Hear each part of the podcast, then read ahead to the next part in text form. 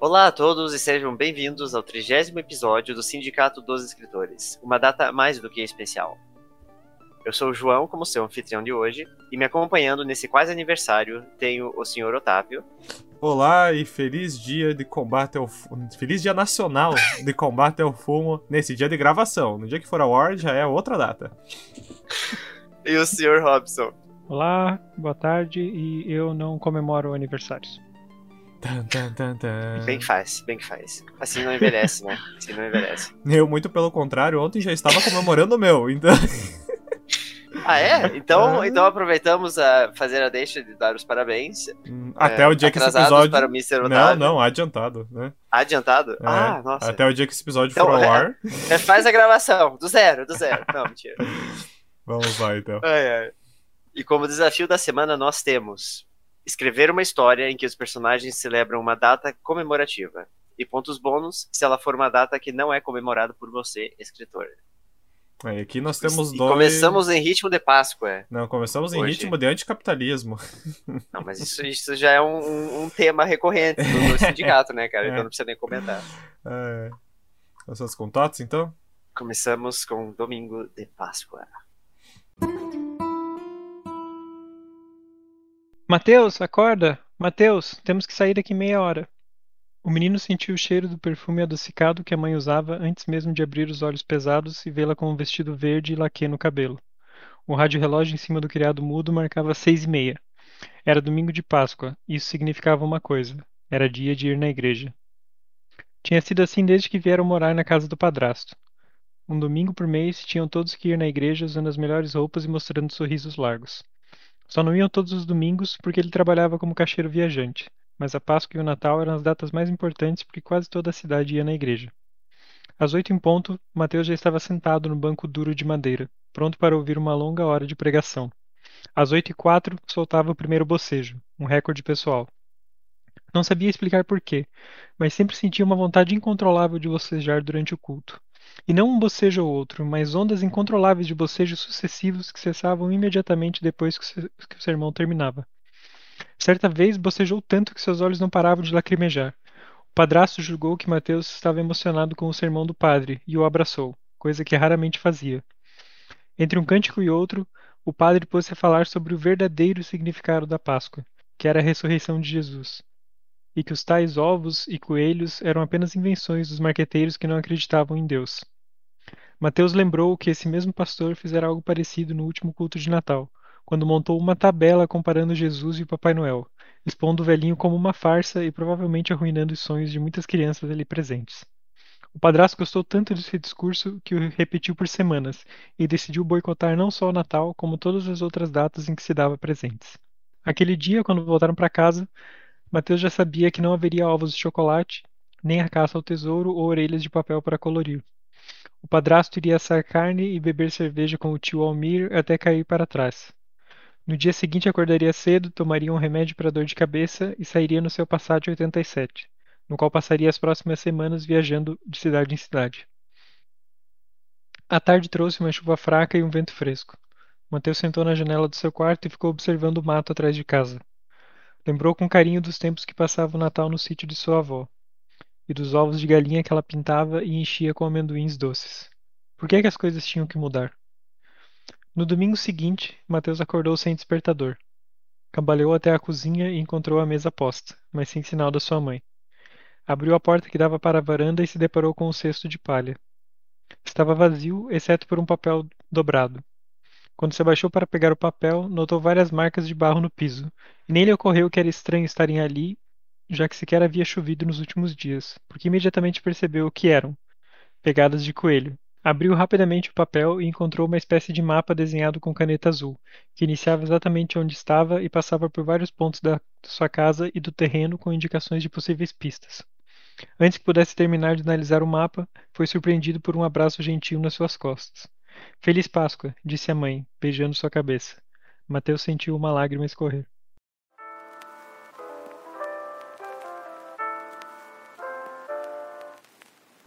E o capitalismo vence mais uma vez. Deixa a criança ser feliz. É. Deixa a criança ser, a criança pagã ser feliz. É. Mas então você não celebra Páscoa, Tots? Não, não mais. Não, mais, não na mais. Verdade, na verdade, assim, a minha primeira, primeira coisa que eu queria fazer uh, pra esse texto, a primeira ideia que eu tive era fazer sobre aniversário. Porque na minha Ah. concepção eu não celebro aniversário. Mas aí uh, a minha esposa discordou. Ela disse que não ia deixar eu escrever sobre aniversário e ia mandar e-mail pro podcast se, eu- se eu fizesse isso. Porque as pessoas ao seu redor celebram aniversário por você, né? Não, não, não, não, não, não é isso. É porque o que, o que que é a comemoração do aniversário? Que, do meu aniversário, por exemplo, é, sei lá, ir jantar fora. Uhum. Só, Hum. só que, tirando pandemia à parte, Uhum. já é uma coisa que toda sexta-feira a gente janta fora. Então, tipo, ah, sei lá, então é, é a mesma coisa, tá ligado? Tipo, uma celebração, só que em vez de. Mas Tipo, é o mesmo jantar fora, só que em vez disso tem um brinde dizendo. "E aí, Parabéns." Feliz aniversário. Então, eu, eu não considero. Não que o jantar em si não possa ser uma, uma comemoração, Uhum. mas eu não acho que eu, que eu comemoro o aniversário. Uhum. Tipo, não tenho não celebração. tem nada de assim. diferente. É, Uhum. Sim. e. mas enfim, daí como não. Como não, não pude fazer sobre isso, fiquei pensando sobre outras coisas. E a Páscoa é uma que. Que também, tipo, não, não foi muito como. sei lá, faz muitos anos desde que eu comemorei a Páscoa, Uhum. eu acho. Eu não queria Mas da pegar forma, nada. da forma religiosa, você diz? Assim, eu era obrigado, eu era obrigado a ir no, na igreja no dia de Páscoa. Quer dizer, eu era obrigado a ir na igreja sempre. É. Mas, o Páscoa era só um dos dias, né? Ah, mas, assim, em casa, quando eu era criança, não tinha tanta coisa. Não tinha esse negócio que eu coloquei da, da avó pintar os ovos e tal, rolava. Minha avó fazia. Uhum. E Eu acho que eu eu- fazia bastante legal. na escola isso. Eu nunca tive isso, particularmente. Sério? Nunca tive caçada aos ovos, nada, nada. Não, caçada, geração caçada eu também cara. não tive. Não, caçada. Não, caçada eu tive assim, tipo, sei lá, quando eu era criança, minha mãe escondeu uma, uma cesta assim em casa. Ah, é isso, é eu o, o que eu, o que eu mais me lembro de Páscoa foi. Eu não lembro nem se foi nesse ano aí que ela escolheu uma cesta, mas tinha uma cesta com um monte de chocolate e tudo mais. E daí tinha um livro do Harry Potter junto, Hum. de presente. Então, Ah. foi, foi a minha lembrança mais específica de Páscoa. Pois, é, pra mim, eu não lembro se, se tive alguma caçada, eu não lembro. Mas é- era mais esse esquema de ir na casa do, visitar minha avó, e daí, quer dizer, ia sempre visitar as duas vós, né? E daí cada uma, uma me dava chocolates, a outra me dava esses ovos, que na época, quan- quando eu era criança, assim, eu até não gostava tanto, porque eu preferia chocolate, sei lá, barra de chocolate. Uhum. Mas depois, quando eu cresci, eu passei a dar muito mais valor para os amendoins doces ali do que pro chocolate em si. E, e- e era muito, era bem bonito, assim, tipo, a minha avó pegava, cortava a base, assim, do ovo, Uhum. e, e daí ela meio que usava um papel crepom Uhum. úmido, uhum. e daí ela coloria os ovos, então eles ficavam bem bonitos, bem Ah, coloridos. sim. sim. E aí ela colocava aquele, aquela ah, coisinha do brigadeiro, aquela coisinha de papel. Ah. ah, forminha. A forminha do brigadeiro colava embaixo do ovo para tapar o buraco, sabe? Uhum. E aí você. E daí os amendoins ficavam lá dentro, né? Então, tipo, eu voltava pra casa com esse monte de ovos, assim, e daí furava ele ali depois e ficava tirando o amendoim de dentro. E depois eu, eu lembro alguns anos mais tarde, a minha outra. Eu acho que. Não lembro se foi essa ou a minha outra avó, mas uma delas ah, com- passou a comprar no mercado, daí, tipo, de plástico esses ovos. Uhum. Daí já não era tão, tão legal quanto, quanto os ovos de verdade, Ah, mas né? Mas dava um bem menos empenho, trabalho. né? Dava um empenho. É... Não, Mas é, depois eu, quando, quando adulto, eu cheguei a comemorar, tipo, uma ou outra vez, assim. Mas, mas foi isso. Uhum. Eu acho que Páscoa, eu, como, como pessoa crescendo assim, nunca comemorei da forma religiosa sem que fosse por obrigação, né? Porque nunca fui muito Uhum. espiritualizado nem nada. Ah, e eu, para mim, eu gostava mais, assim, era do, do chocolate mesmo, assim, de, de todo mundo ficar feliz das coisas que você fazia na escola, Uhum. as atividades e tal. Porque a escola sempre fazia atividades temáticas com, com a data comemorativa próxima, tipo festa junina e tudo mais. Uhum. Uhum. E eu gostava de, de fazer os ovos e fazer coisas artísticas, assim, no geral, eu gostava de fazer. E em questão do aniversário que você falou, até é engraçado, porque eu é um pouco o contrário, assim. Eu, eu crescendo nunca gostei muito de comemorar meu aniversário, eu tive festas e tal, mas eu não gostava de ser o centro das atenções. Uhum. E eu acho que, não sei se foi por causa da pandemia e tal, que de alguns anos pra cá eu, eu me sinto mais feliz, assim, na data do aniversário, sabe? Tipo, poxa, parece que vai ter algum grande evento. Eu vivi mais assim. um ano. É, tipo isso, cara. Principalmente depois de 2019, é realmente isso aí. A pandemia tá tão deprimente que eu penso, pô, legal, vamos fazer um jantar legal no meu aniversário, então, e eu fico satisfeito já só com isso, sabe? Então... Um, o que eu ia te pedir, Tots, é que tu falou que ia, bastante, ia na igreja, né? Daí, no caso uhum. da, da tua religião, era como no texto? Não, não celebrava as datas? Ou celebrava nesse caso? Ou isso tu tirou só para fins do texto mesmo? Do... Uh, não, na, na, assim, na igreja tinha esse negócio do, da ressurreição de Cristo e tal. Uhum. Não, do coelhinho. é, não, não. Mas, mas isso que eu coloquei ali da, da parte dele falar do Papai Noel. Fazer infográfico quase. Isso é, isso é real. Eu fui, Caralho, eu, eu, estive nesse, nesse culto em que o Papai Noel, em que o, papai, em que o padre ficou falando, o padre não, o pastor, né, na minha igreja. Eu demonizando igreja, o Papai Noel. Uhum. Eu sou da igreja luterana no Brasil, igreja evangélica de confissão luterana no Brasil. Só uhum. não, né? Meus pais são. Uh, e aí eu lembro dessa, de, um desses pastores, eu não lembro qual dos pastores foi, uh, se foi, teve um pastor que em algum momento fugiu com uma amante não lembro se era esse ou se foi o que veio depois desse. Senhora filha da puta, cara, game. Mas. Ah, é, olha que a luterana lembro... é uma religião que permite que o. É, ela é permite, casado, permite o casamento e permite o divórcio, entendeu? Exato. Por isso, por isso o esquema da do, do padre. Cara, hipocrisia Mas... é algo que irrita demais, vai se. Mas ele, eu lembro muito, muito vividamente, assim, dele fazendo essa listinha e falando como basicamente isso aí, né? Qual era o verdadeiro significado do Natal e por que que esses símbolos que inventavam do Papai Noel e tudo acabavam só distraindo do, do verdadeiro espírito natalino e tal. No domingo, no domingo seguinte, o pastor trouxe por que, que a Coca-Cola, ao contrário, é alô diabo também, e por aí vai. Ai, meu Deus. Ah, eu só não entendi. Eu só uma coisa que fiquei confuso no seu texto, Tots que era a, a, linha do tempo dele. Tá? Daí o domingo que eles celebraram a Páscoa seria um domingo que o padrasto não estava em casa, né? O domingo depois não, da não. Páscoa, é isso? Ah, sim, foi, foi no domingo seguinte. Da, uhum, da mas Páscoa. daí o padrasto não estaria em casa e a mãe resolveu fazer essa celebração, né? Exato, foi. Eu gostei do Mas- comentário dos marqueteiros que não acreditavam em Deus. Isso aí, é, realmente, concordo. Fala aí pra faço nós, parte Otávio, dessa por que, por sociedade. que, que você saiu do caminho de Jesus, Otávio? É porque não vende, né? Não. Como não vende? Como não vende? É a coisa mais lucrativa que tem, tem uma igreja. Ai, ai, ai. É, E, e resposta errada, Otávio. Peça Ah, é muito, é muito, é muito empenho. É, vende, mas é muito empenho.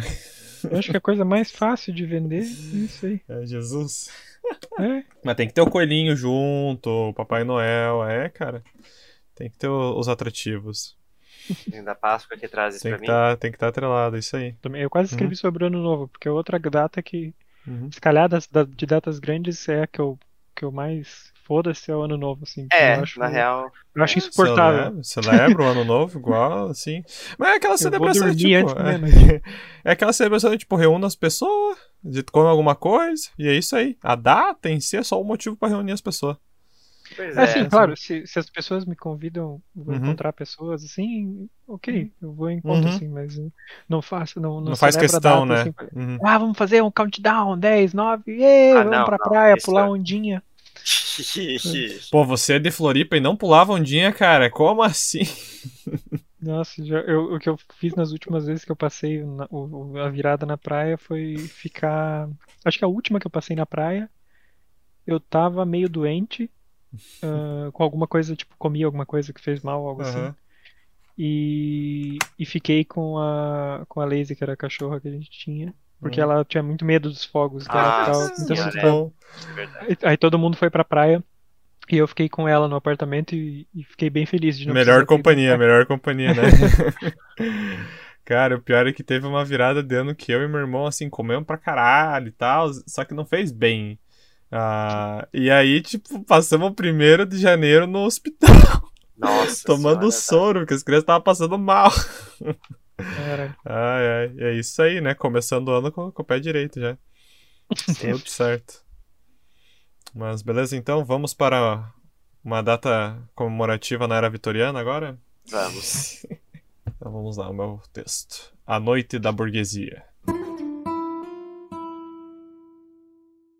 É uma bela noite para a burguesia celebrar, Ethan pensou. Encontrava-se na bancada da mansão mais bela de toda a Inglaterra, enquanto um pomposo baile ocorria no andar de baixo. Balançava a taça vazia em sua mão, esperando pelo passar do tempo. Uma mão puxou-o pelo colarinho, arrancando-o do seu pacífico silêncio. Temos uma situação, Ethan. Era Victor que o alertava, com um tom de voz trêmulo, e soando mais do que o frescor da noite poderia permitir. Isaac reuniu a ordem no porão e. Não precisa dizer mais nada. Vamos. Eram sete figuras no quartinho iluminado pelo candelabro que um deles segurava. Mal se podia enxergar a figura amarrada na cadeira ao centro do círculo, mas para Ethan era fácil reconhecer a criatura capturada. Senhores, disse Victor, a figura que segurava o candelabro, sinto lhes tirar de nossa celebração, mas como podem ver, o assunto é de extrema urgência. Ouviu-se um cuspe do canto oposto do círculo, seguido pela voz estridente de Hector. O que essa imundice faz aqui, Victor? É o que eu mesmo gostaria de saber. Um silêncio se seguiu, enquanto Victor se aproximava da figura amarrada, passando o candelabro próximo de seu corpo, queimando a ponta dos pelos que o protegiam. Diga-me, criatura abominável, tens ideia do que o baile acima de nós está celebrando? Tens ideia de que noite terrível foi escolher para importunar-nos? Uma voz gutural quase ininteligível respondeu: Como um merda, porcos burgueses! O círculo emitiu um chiureado em resposta. As garras da ordem se preparavam para atacar. Com um simples gesto de Victor, todos permaneceram imóveis nas sombras. O que um porco em pele de lobo entende da burguesia? Não passas de um trabalhador ingrato? Toda a sua raça não é mais que uma mancha em nossa sociedade. Demos-lhes onde morar, um propósito através do trabalho, e ainda conseguem ser ingratos com seus ataques pífios. A criatura na cadeira começou a gargalhar, uma gargalhada interrompida por um brusco movimento das garras de Victor contra sua pele. Acham que são benfeitores, não passam de sanguessugas, que nos jogam nas ruas imundas enquanto matam nossos próximos para seu próprio prazer. Mas nós não vamos nos calar perante a injustiça. Nós somos a maioria, e vamos derrubá-los quando menos esperarem. Dessa vez, a gargalhada partiu de Victor, seguida pelo restante do grupo. Nobres, esta é uma belíssima noite para celebrar nossa data especial. Nossos ancestrais ensinaram: não existe noite do vampiro sem uma presa para se divertir. Façamos desse intruso nosso passatempo. Os vultos concordaram em divertimento, partindo de Ita na pergunta que todos ignoravam. Mestre, Antes de mais nada, tenho uma dúvida que me aflige desde que nos convocou. Diga, nobre Ethan. Como foi que tal criatura inferior se infiltrou em nossos recintos? Ora, e eu vou lá saber como pensam seres inferiores? Estava a se passar por um de nós quando foi pego colocando este frasco de água benta, o qual Victor puxou de um bolso de seu paletó, em nossa fonte de sangue. Entendo, mestre. Realmente, Thomas é deveras descuidado. Os ânimos do grupo se exaltaram, mas ninguém reagiu rápido o suficiente. Em questão de segundo, as cordas que prendiam Thomas haviam sido cortadas, permitindo que suas presas e força bruta dilacerassem seus captores. Ethan teve pouco o que fazer. Seu companheiro, dado o devido espaço, sabia muito bem cumprir com sua tarefa. Assim que o ataque se encerrou, a baixa luz do candelabro iluminava os requisitos da ordem. Nunca confia um lobo o trabalho de um vampiro, comentou Ethan. Bom, respondeu Thomas, retornando ao seu estado natural. O plano não foi meu. De fato, as ordens vieram direto do sindicato, e precisamos corrigir a situação o quanto antes para evitar o, para evitar o comprometimento de outros agentes.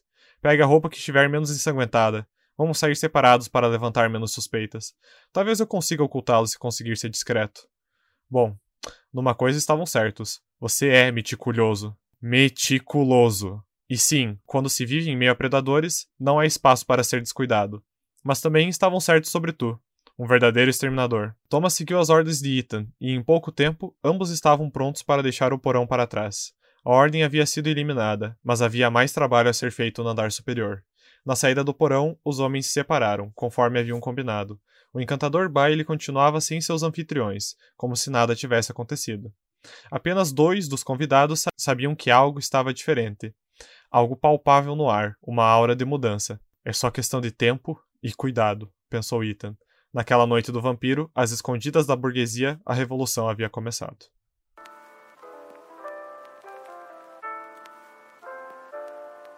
Tem- Então- Temos aí um texto sobre o, o feriado do Stephen King, né? O Dia do Vampiro. É dia do vampiro, 13 de Bem agosto. observado. É... Tá, peraí, existe um Dia do Vampiro? Existe um dia do vampiro, não tô usando. que pariu. 13 que de pariu. agosto é o dia dos vampiros. Foi criado como uma forma de incentivar a doação de sangue, além de defender a diversidade Ah. artística e lutar contra só. preconceitos e discriminações. Ah, foi uma boa ideia, pelo menos. Ai, ai. Eu aproveitei aqui que tem um edital rolando, que o Tots mesmo Ah. compartilhou. Olha só. Ahá! Fazendo Agora, o agora, merchan, né, agora eu entendi. Agora eu entendi, agora tudo faz sentido, as peças se encaixaram. Tava pensando, o que, que o Otávio tá aí zoando, fugindo do- um pouco do tema aí? tipo, fugindo não, não 100% mesmo, mas eu achei um pouco, um pouco fácil, porque olha, até uma das coisas que, quando eu tava pensando sobre o feriado, Datas né, fictícias? até a, Uhum. é, a- a Lídia comentou que você pode fazer sobre o Ano Novo Chinês. Algo assim. Ah, sim, mas não tem graça nenhuma, né? Óbvio que eu não comemoro o Ano Novo Chinês. Ah, ma- mas assim, quando eu coloquei ali o. Ah, a data não é comemorada por você, eu não, não excluí necessariamente algo óbvio, assim, por exemplo, Uhum. tipo, eu pensei até Sim, sim. fazer sobre o Hanukkah, por exemplo. Mas aí envolveria pesquisa demais que eu não estava apto a fazer no momento. Kwanzaa, né? E... Mas eu também eu achei boa a ideia de inventar um feriado. Ah, mas assim, assim como o Otávio falou que existe de fato o Dia do Vampiro, mas eu suspeito que ele certamente não é comemorado assim, né? Né? Mas eu espero que não. Não estava na época vitoriana pra saber muito a respeito disso, na verdade. É. Mas, mas a ideia de fazer um, um, um feriado ou uma data fictícia eu achei bem interessante pro, Uhum. Pra se usar no prompt. É, eu até pensei em fazer data fictícia, mas daí eu pesquisei e realmente existia. Daí eu falei, então, Uhum. oh, bom, então. então vai esse mesmo. Porque o, o Tots tinha compartilhado um edital sobre histórias na época vitoriana com a temática de vampiros burgueses e lobisomens trabalhadores, né? Classe trabalhadora. E esses conflitos, né? Nossa, de- de- devidamente Olha. específico. Devidamente qual, específico. qual edital que é esse? Eu nem lembro. Ah, Vampiros versus Lobisomens. É isso aí. E Ah, aí. eu não não vi que, era, que tinha essa temática. Tem Eu essa temática. E daí, tipo, eu pensei, pô, que mais. Eu até pensei em fazer uma história um pouco mais ampla, mas não. é, se tratando desde a parte em que o lobisomem entra no baile e vai tentando se, se camuflar, mas eu gostei da, da perspectiva de ter um, um traidor entre os vampiros, Infiltrado, né? Um é. infiltrado entre os vampiros. Ah, achei que ficou mais interessante do que a minha ideia O original. Ethan, afinal, é um vampiro mesmo ou ele é sim, humano? sim, é um vampiro mesmo. Uhum. É porque a hora que ele falou, ah, viver em meio a predadores, eu achei que ele podia ser Uhum. um humano. Era, era um, é um vampiro de coração bom. Era um, ele é um Alex em sua essência. Aham. É. Até pensei em fazer alguma referência a, a Taxi by Night, mas daí pensei, porra, daí toda a história pra vampiro que a gente coloca no sindicato, a gente faz uma referência a Taxi by Night. Mas pensei em fazer alguma Esse é coisa plano- tipo. Esse é o plano do É, cara. vamos, o Alex nos, o Alex nos espera. Algo assim. Mas não, é, gostei de, de criar uma, uma história fechada sobre isso. Principalmente porque eu tinha gostado do cenário que o edital tinha apresentado, né? De- desse conflito entre, entre raças e classes. Aqui, quem fala o metico, meticulioso Curioso. é o lobisomem. É, o lobisomem, é. Hum. Dando ênfase às questões de, de, de classe, principalmente em ensino. Hum. Não, interessante, interessante fazer. Agora, como você falou do edital, agora várias coisas fazem sentido dentro do texto. assim. Tipo o quê? Tinha sido. Ah, tipo, isso de, de, de ter um sindicato, isso do, do, do Uhum. lobisomem. Eu, É. pra mim, eu confesso que me causa um pouco de estranheza os lobisomens serem os oprimidos do negócio, Uhum. porque eu, a minha maior referência para lobisomem e vampiro é o, o mundo das trevas. E lá, lobisomens são muito mais poderosos, assim, que vampiros Uhum. assim, fisicamente, assim, né? Os vampiros, alguns até têm uns poderes que talvez. Uhum. Mas, mas é, é- essa que é. Acho que até é um pouco essa que é a ideia, né? Mostrar que a, a, a, a raça, nesse caso, que tem mais poder é facilmente dissuadida de ser a que menos tem. Hum. Acho que. E é um pouco dessa ideia que eu exploro nesse texto, quando ele fala que eles são a maioria, que é a mesma questão da sociedade, né? Eles são a base da pirâmide. E. os vampiros estão no poder porque se colocaram, basicamente. É. Hum. Eu, só, eu fiquei um pouco confuso com a cena ali que eles estão no. ali no. no porão. O que, que Uhum. era? Aham, não porão. O, o lobisomem é o que tava amarrado, é isso? Isso, isso. E daí o. o Ethan. ah, é o que desamarra ele e daí Isso. ele mata a galera. Foi isso, que isso. aconteceu. É, isso. Ah, tá. Uhum. Eu, eu só entendi isso bem na segunda leitura, porque na Uhum. primeira eu, eu fiquei. É, eu tentei, tipo, ir escondendo ao máximo o que, que eles eram pelo, pela maior parte do tempo. Inclusive, é, antes de chegar na revelação, né, que eles são vampiros e, Uhum. e a data que eles estão celebrando esse dia, o que, que vocês achavam que, que a história estava construindo, apesar de ser um espaço curto de tempo antes disso. Pois é, eu, eu pensei, a primeira vez eu acho que eu percebi que não eram humanos é porque quando parece uma garra, quando alguém Uhum. passa uma garra no, no rosto de outra pessoa. Uhum. E daí eu já fiquei pensando o que que eles eram, porque. Mas eu já comecei a imaginar coisas mais. assim, menos humanas, porque eu quando eu vejo o cenário vitoriano, por algum motivo, eh, me remete muito a dragões por causa do Castelo Falkenstein, que era um RPG Uhum. que tinha muito uma pira de mais. Tinha muito dragão naquele cenário, assim. Uhum. E- Então eu logo imaginei eh, que Um talvez dragão. fosse meio que tipo um, um- um dragão antropomórfico, alguma coisa assim, sabe? Uhum. Não, E nem me não- passou não- pela não imaginei cabeça. de cara. Não imaginei vampiro de cara, não. Nem me passou pela cabeça que nem conhecia esse sistema de RPG, na verdade. É bem legal. Hum. Bem, bem divertido. Uhum. E tu, João? Pra quem gosta de Uhum. escrever também, especialmente. Porque A o- impressão, a impressão que eu tive foi. qu- Quando eu li sobre o pelo e vi que era uma criatura falando, eu associei com lobisomem, mas ainda não tinha certeza porque Uhum. você não tinha mencionado, né? Mas a hora que falou da garra dos outros, eu, eu achei. Hum, que, que será que pode ser? Não, não me ocorreu vampiro mesmo até ser mencionado Uhum. por eles mesmos, né? Da, da noite do É, vampiro e tudo mais. É que uma coisa. E eu, Opa, pode falar. a primeira impressão que me passou é, é que era mesmo uma, um- uma festa de, de humanos, assim e tal. Uhum. e que tinha uma, sei lá, uma ordem secreta de caçadores de criaturas sobrenaturais, por exemplo, que é uma trope bem comum que a gente vê por aí, né? E foi a Uhum. primeira coisa que me veio à cabeça. Eu entendi que falaram, ah, então, capturamos um deles e vamos lá resolver agora, né? Quando chamaram Uhum. o, o Ethan. Não lembro se foi o Ethan ou o Victor que foi chamado. Acho que O foi Ethan. O Ethan, né? Uhum. É. E quando chamaram ele foi a primeira coisa que eu associei. Uhum. É, eu. Uma coisa que eu tentei evitar que. Eu, eu não sei, é uma impressão que eu tenho quando eu leio esse tipo de história. A, a partir do momento que você revela o, né, que são vampiros e lobisomens, se é muito no começo, eu acho que perde um pouco a graça, sabe? Tipo, Uhum. a história fica meio piega, sabe? Sim. Ah, e, e eu tinha medo de, de, de acabar assim, no, no fim das contas, né? Então eu tentava segurar o suspense do que, que eles eram o máximo que eu, que eu podia. Só tem um momento que é explicitamente dito que é que o, o Thomas é um lobisomem, mas é ali pelo final, depois que tudo já ocorreu, né? Uhum. Que daí eu acho que não, não tem problema, mas eu acho que tipo, se já fosse de cara, você sabendo que eles são vampiros e que eles capturaram um lobisomem, eu não sei, me dá um. Talvez eu não, não curta mais fantasia assim, no geral.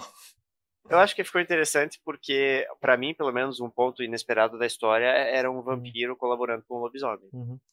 Então, É. até dada essa, essa dinâmica que você colocou entre as Uhum. duas. Não sei se chega a ser raças, né? Mas entre as Uhum. dos dois tipos de criatura, a sociedade, como Uhum. é visto ali, que mostra bem que o, o lobisomem que é o explorado, né? Uhum. Já É. que os próprios vampiros se, se auto-intitulam nobres e burgueses, né? E isso de esconder por um bom tempo é, tipo, sacadas que eu gosto em histórias como o do Drácula, sabe? É, principalmente o, o livro. É, na verdade, basicamente o livro, né? Que, tipo, como você tá lendo o diário de uma pessoa na perspectiva dele, Uhum. você fica muito. Se você não sabe do que se trata a história, né? Em teoria, você fica muito tempo sem saber o que, que é o Drácula, né? E por que, que ele age de forma tão estranha. Uhum. É, só da metade do livro pro final, né? Que vai revelando explicitamente vampiros, aparece Van Helsing e tudo mais, né? Mas isso que eu acho mais interessante de se construir do que você já entregar que são vampiros. Se você já entrega que são vampiros, tem que ter alguma coisa muito interessante na sua história. Sim, concordo. E pontos, muitos pontos bônus se Uhum. você conseguir esconder isso pelo máximo de tempo, mas deu Uhum. dicas muito, muito sutis ao longo É, da história. Que é algo que eu, eu considero que o Tots faz muito bem no, no Taxi by Night, né? Tem, tem várias histórias que, apesar de estar na perspectiva do vampiro, é, o personagem não fica mencionando isso o tempo inteiro, sabe? Uhum. Então, se você Sim. lê elas separadas, como era o nosso caso, não só sabendo do contexto, é um processo de descoberta de que ele é um vampiro, né? É, e, e isso eu acho que a, a gente não tem como, infelizmente, ah, viver ou experienciar de fato, porque nós conversamos diretamente com o autor, né? E a gente fala Uhum, justamente sobre é, isso, sobre é. esses, esses pontos da história. Então, eu acho que de, de um leitor que pega do zero para ler vai ter, vai ter um- uma surpresa bem mais interessante. Uhum. Se não há mais nada, vamos para o fim do ano, dezembro. Vamos, vamos. Era quase Natal. Feriado favorito de Diego por diversas razões. Número 1. Ganhar presentes. Ele sabia que era a única data especial em que a qualidade dos presentes se comparava àqueles de aniversário. Número 2. Férias. Diego nunca se destacou em demasia na escola, mas se saía bem o suficiente para passar de ano sem recuperação. E número 3. Comida. Na noite da grande ceia, Todos os parentes, até mesmo os mais distantes, se reuniam em celebração. Formavam um círculo em volta da mesa, rezavam um Pai Nosso, uma Ave Maria e agradeciam pela fartura da comida, que realmente não era pouca e também muito saborosa. E oravam pelos menos afortunados. Havia apenas uma coisa que desagradava Diego em épocas natalinas: a missa. Ele não era muito espirituoso e achava o acontecimento longo e tedioso. Ia na igreja por pressão familiar, principalmente de sua mãe. Como assim você não quer ir na missa? O que os outros vão dizer quando virem a família toda lá, menos você? Ecoava em sua cabeça e ele sempre cedia à pressão. Também nunca entendeu o porquê das pessoas irem tão bem, tão bem vestidas à igreja, sendo que os ensinamentos da própria Bíblia louvavam a humildade e simplicidade, algo do qual ele lembrava o padre frisando veementemente sobre Jesus. A manhã estava fresca e orvalho escorria da grama do jardim de casa. Diego mal tinha tido tempo de escovar os dentes e tomar café e já ouvia seu pai gritando do carro que estavam atrasados para a missa. Sua mãe havia saído um pouco mais cedo de casa para levar sua avó no mesmo destino, e sobrou para seu pai que, apesar de ter o mesmo fervor religioso, era um pouco menos prático com os horários. A essa altura, Diego já tinha a rota até a igreja como um perfeito filme em sua cabeça. O clima esquentaria um pouco, afinal, era verão. E quando descessem do carro, o sol já estaria brilhando num céu bastante azul. Mas nesta ida à catedral havia um imprevisto que ele e seu pai jamais tiveram. Era só o que me faltava, seu pai rosnou, por pouco não buzinou ao se dar conta de que já estavam no estacionamento da igreja. Sai daí, seu vagabundo! Um homem bastante sujo, de cabelo e barbas espessos e roupas quase rasgadas, se encontrava deitado no asfalto, bem em frente à única vaga restante. Quem é esse, pai? Deve ser um indigente, filho. Desce do carro e vai para a missa, que tua mãe e tua avó devem estar te esperando. E Diego desceu, caminhando em direção ao grande portal que adentrava a catedral, sem olhar para trás. As portas do grande templo se encontravam entreabertas, e ele já conseguia ouvir a pregação sobre a importância do amor ao próximo e à família, em especial nestas épocas. Mas também ouviu as últimas palavras de seu pai antes de entrar. Some daqui antes que eu chame a polícia.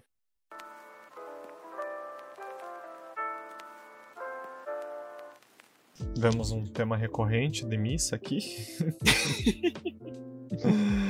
Mais uma pessoa traumatizada com. Mas, mas. Com a igreja, isso aí. O que somos nós senão os nossos traumas? É. Mas essa é uma. Esse é um relato baseado em Não, algo não, real não. ou foi bem Ah, ficcional a, a única coisa baseada em fatos reais aqui. a única coisa baseada em fatos reais aqui é um pouco da, da parte natalina, que a ceia é bem assim mesmo. Uhum, O pessoal. ah, hoje em dia não é mais, mais tanta gente, né? uhum. Comparado com a época quando eu, quando eu era criança, assim. Mas ainda assim é, é bastante gente na ceia de Natal e tem toda a parte da oração e tal, que eu, particularmente, não participo mais. Mas, mas assim, é, o resto é tudo mais fictício. Uhum. Ah, eu gostei das contradições que você apontou ao longo do texto, né? É, Não é a primeira vez que você faz um texto sobre religião em que você aponta contradições bem, bem evidentes. Não precisa ir muito longe para encontrar É, contradições longe, né? na, na religião também, né? Uhum. Então, É, especialmente aqui nos seguidores da religião. Mas, E, e por algum falando. motivo essa cena me é bem familiar, não, não dizendo que tipo eu vi algo, mas essa cena da, das coisas opostas ocorrendo, Uhum. é, no caso, né, do pai xingando a pessoa que tá deitada no asfalto, enquanto o padre faz um sermão sobre amor ao próximo e, Uhum. e tudo mais. Por algum motivo agora que eu falando me lembrou muito a cena do poderoso chefão. Cara, sabe que até Ah. hoje eu não assisti o Poderoso Chefão. É, que tem. Bah, então seria um puta de um spoiler pra você isso daí. Não, é, literal- falar, é falar. literalmente o final do filme. É Do- o- primeiro filme? Do primeiro filme, é. Então, Tá. atenção, se alguém não assistiu o Poderoso Chefão, pula aí um minuto e meio. É, é a cena do batismo, que o, o Michael Corleone tá indo batizar a criança, e daí, tipo, ele tá fazendo o juramento, né? Ah, não hei de, de mentir, coisas assim. Ele tá fazendo um juramento religioso, né? Durante o batismo, e tá tendo a justa posição das cenas ocorrendo. E que, enquanto isso, vários capangas da, da família Corleone estão indo matar pessoas da própria família a, a mando do, do Michael, sabe? Tipo, ele fazendo Uhum. tudo ao contrário. É uma cena bem. É, é bem legal como eles constroem isso daí, né? É muito bom. E, e é isso aí, sabe? Me lembrou muito isso. Apesar de, assim, Sim. né? Isso é um poderoso chefão Claro, de claro. nível É. família tradicional, né? Exato. Família não mafiosa. E você, Tots? Já teve alguma experiência assim? Ah, bom, eu, eu quase fiz, na verdade, o meu texto também ia um pouco nessa direção, mas era mais na, na questão do padre, né? Que eu ia fazer, tipo, A questão do quê? Eu acho que O- cortou o áudio. do padre, eu ia fazer Ah, o tá, tá. padre fazendo alguma coisa, assumindo alguma coisa Uhum. assim. Ou mesmo o, pai do, do, do guri, o padrasto, ele ter alguma coisa com o padre e tal, mas eu acabei Uhum. achando que ia, que ia ficar meio longo e acabei não, Não seguindo explorando isso. Uma coisa que eu gosto nesses personagens mais juvenis do João é que eles são todos espertinhos, né? Tipo, quando ele vai descrevendo da questão das roupas, principalmente, ah, todo mundo vai bem vestido, apesar de que na Bíblia diz que não é, não, que, que a gente tem que prezar a humildade. Tipo, ah, sim, adolescente. Ai. Mas é, Um dá, adolescente observador. é isso aí. É, observador porque interessa, né? Não interessa apontar a contradição. Ah, mas eu acho engraçado, dá uma. dá bastante veracidade ao personagem. Tipo, você vê que, tipo, ele é um adolescente que não. A, a parte do Natal religiosa não é a que interessa a ele, né? É, os É, essa- presentes, essa é a parte também- comida. Essa parte é um pouco de autoinserção, porque eu era bem assim, basicamente. Então, Ah, todo mundo, acho que toda criança é assim, pois né? é. Quem quer Uhum. saber, quer saber de ir na igreja, quer saber de ganhar presente. É isso aí, né? É. Tirando as religiões em específico que abominam até essa, essa prática de não, tá, presentear tô no comprando Natal. a crença do meu filho no Natal com presentes. É, mas tem religiões que não, não celebram o Natal Sim, e ainda, né, ensinam desde cedo que, ó, Papai Noel não existe e não existe presente de Natal também. Uhum. É, isso aí. Nossa senhora. É, eu tentei, não, quando, quando no meu texto, eu tentei ir um pouco para aquele lado do. Tipo, o pai dele se aproveitou dessa ideia para não precisar gastar dinheiro Uhum. com presente. né? Aham. É o padrasto, no caso, né? O padrasto, é, o padrasto. Uhum. E que é um pouco. Tem um episódio do Todo Mundo Odeia o Chris, que, é- que tem um pouco isso, né? Que o, o Julius descobre o Kwanzaa, que é basicamente um.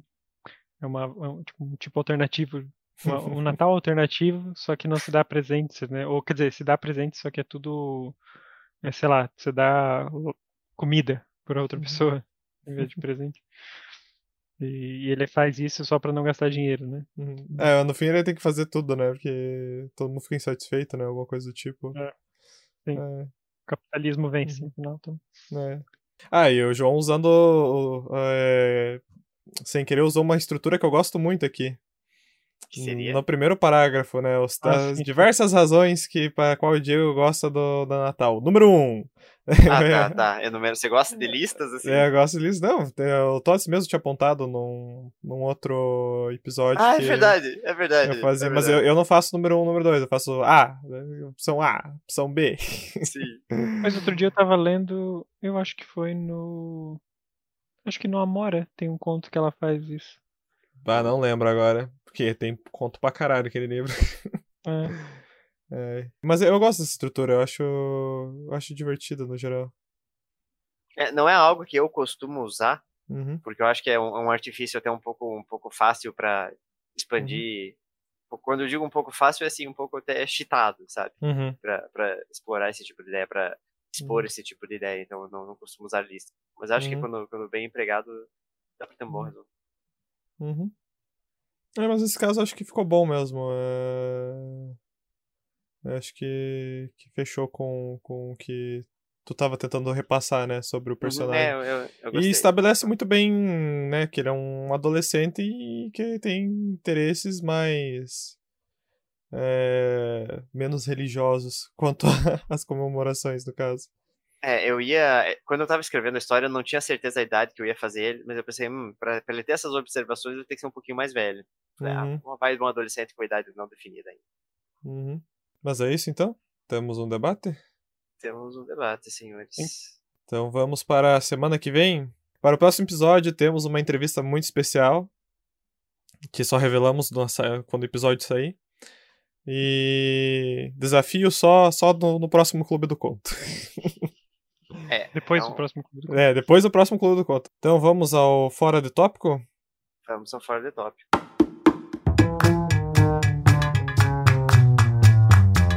Fiquei sabendo ah, que saiu um jogo. Ficou sabendo, Tots? Não, não, Não, na verdade não. Eu estava trabalhando no muita coisa. É, então vamos falar brevemente do jogo do nosso amigo Tots, o Blackout The Darkest Night. O, o preto fora. O apagão. A noite é mais escura. Então, livre. Tradução livre. Tradução livre, pois o jogo, o jogo está apenas em inglês também. Importante apontar. É, e eu já, eu já tive. Não, não ia falar relatos, eu já tive petições pedindo o jogo em português. Ah, eu Uhum. também. Acredite. Uhum, Já teve É. mesmo. Então, se você quiser Mas assinar a petição, tive, o quando, link quando tá eu na lancei postagem. o, o Little Boy também, também foi assim, então. Uhum. É comum, né? O pessoal querer. Então a gente legal, vai legal. deixar, a gente vai deixar um link pra petição de tradução do Blackout na, na postagem. Mas e aí, Tots? Fale-nos um pouco sobre o seu jogo, brevemente, faz uma sinopse aí. É. Ah, pois. ahn, o Blackout é um, é um jogo de ficção interativa e é tipo. o que algumas. É parecido com um livro-jogo. É, Inclusive, que- que tem um existe- livro do Blackout. É, inclusive tem a versão Kindle dele que é bem mais simplificada, mas. Mas é tipo aquele. Se alguém já jogou RPG solo, tinha aqueles livrinhos que você. Se você quiser atacar o esqueleto, vá para a página 57. Esse, esse tipo de coisa, assim. E que era, sei lá, popular há muitos anos atrás. Hoje em dia ainda existem, mas não se encontra muito. E, mas então, é, é tipo isso, só que um pouco mais, um pouco mais elaborado com algumas mecânicas e e ao invés de ser, normalmente essas histórias são medievais e o Blackout se passa num- nos anos 90, num- numa cidade. E é sobre um, um homem que, que perdeu a memória, daí o nome, ah, por- porque ele acabou de cometer alguma, algum ato ou fazer parte de alguma coisa hum, horrível, que ele não sabe exatamente o que é, porque ele, ele acabou de ter esse blackout. E, e o jogo, basicamente, você pode tentar descobrir o que aconteceu ou tentar ao máximo evitar descobrir o que aconteceu e, e tentar viver na ignorância. Ignorância é uma benção. Ora, Dizem nesse caso, pode ser mesmo. Né? Eu já finalizei uma vez o jogo até agora. Já peguei um dos finais. Inclusive, acabei de abrir aqui na Steam e vi que o irmão do Tots pegou o mesmo final que. Por causa eu- das eu- porque conquistas. Ele, Ele pegou as mesmas ele me conquistas falou. que eu ainda por cima. Ele me disse que ele pegou dois finais diferentes. Uhum. Aquele- É, quantos finais tem a história, Tots? Tem cinco finais e tem, sei lá, milhares de formas de chegar Hum. nesse. Muito mesmo. O jogo realmente é bem, é bem amplo e tem uma, uma direção artística bem, bem interessante. Eu até ilustrações- achei divertido ver, tem, uma, na- tem as comunidades do Steam, e daí outro dia eh, eu vi ali que tinha as pessoas discutindo ah, sobre os finais e sobre coisas assim, né? E, e uma Uhum. pessoa, cada um tava falando, ah, eu peguei esse final, eu peguei esse, e daí apareceu alguém que tinha pego já o final 1, 2, 4 e 5. E, e tava tentando descobrir como pegava o final 3, né? E, e daí vai- as outras pessoas vieram comentando assim, ah, também não, também não", ninguém conseguia pegar, e daí eles já estavam achando Final que não, secreto. que não funcionava e tal, que tava, tinha algum problema no jogo. Uhum. E de repente um deles conseguiu, falou, ah, eu consegui, tem que fazer tal, tal. Daí listou as coisas que ele tinha massa. feito pra conseguir pegar aquele final. Uhum. Foi divertido de ver. Mas é isso, semana que vem falamos um pouco mais sobre o Blackout, é mais pra falar que o, o jogo saiu, aproveitando, né? E vamos deixar os links, né, no, no post Sim. acessar tanto o livro quanto o jogo. E ficamos por aqui no episódio de hoje, nessa data celebrativa do Dia do Gamer. Quem quiser enviar mais contos ou participar dos desafios propostos, pode enviar para o sindicato dos escritores@gmail.com. Também podem utilizar o nosso canal do Discord e também podem nos seguir no Twitter e Instagram, arroba sindicato dos escritores, arroba sindicato dos escritores. Então, até a próxima, pessoal, e sintam-se à vontade para enviar perguntas sobre o jogo, que quiserem que nós perguntemos também no dia da entrevista, ou propor desafios para nós fazermos os textos. E até a próxima. Tchau, tchau. Tchau.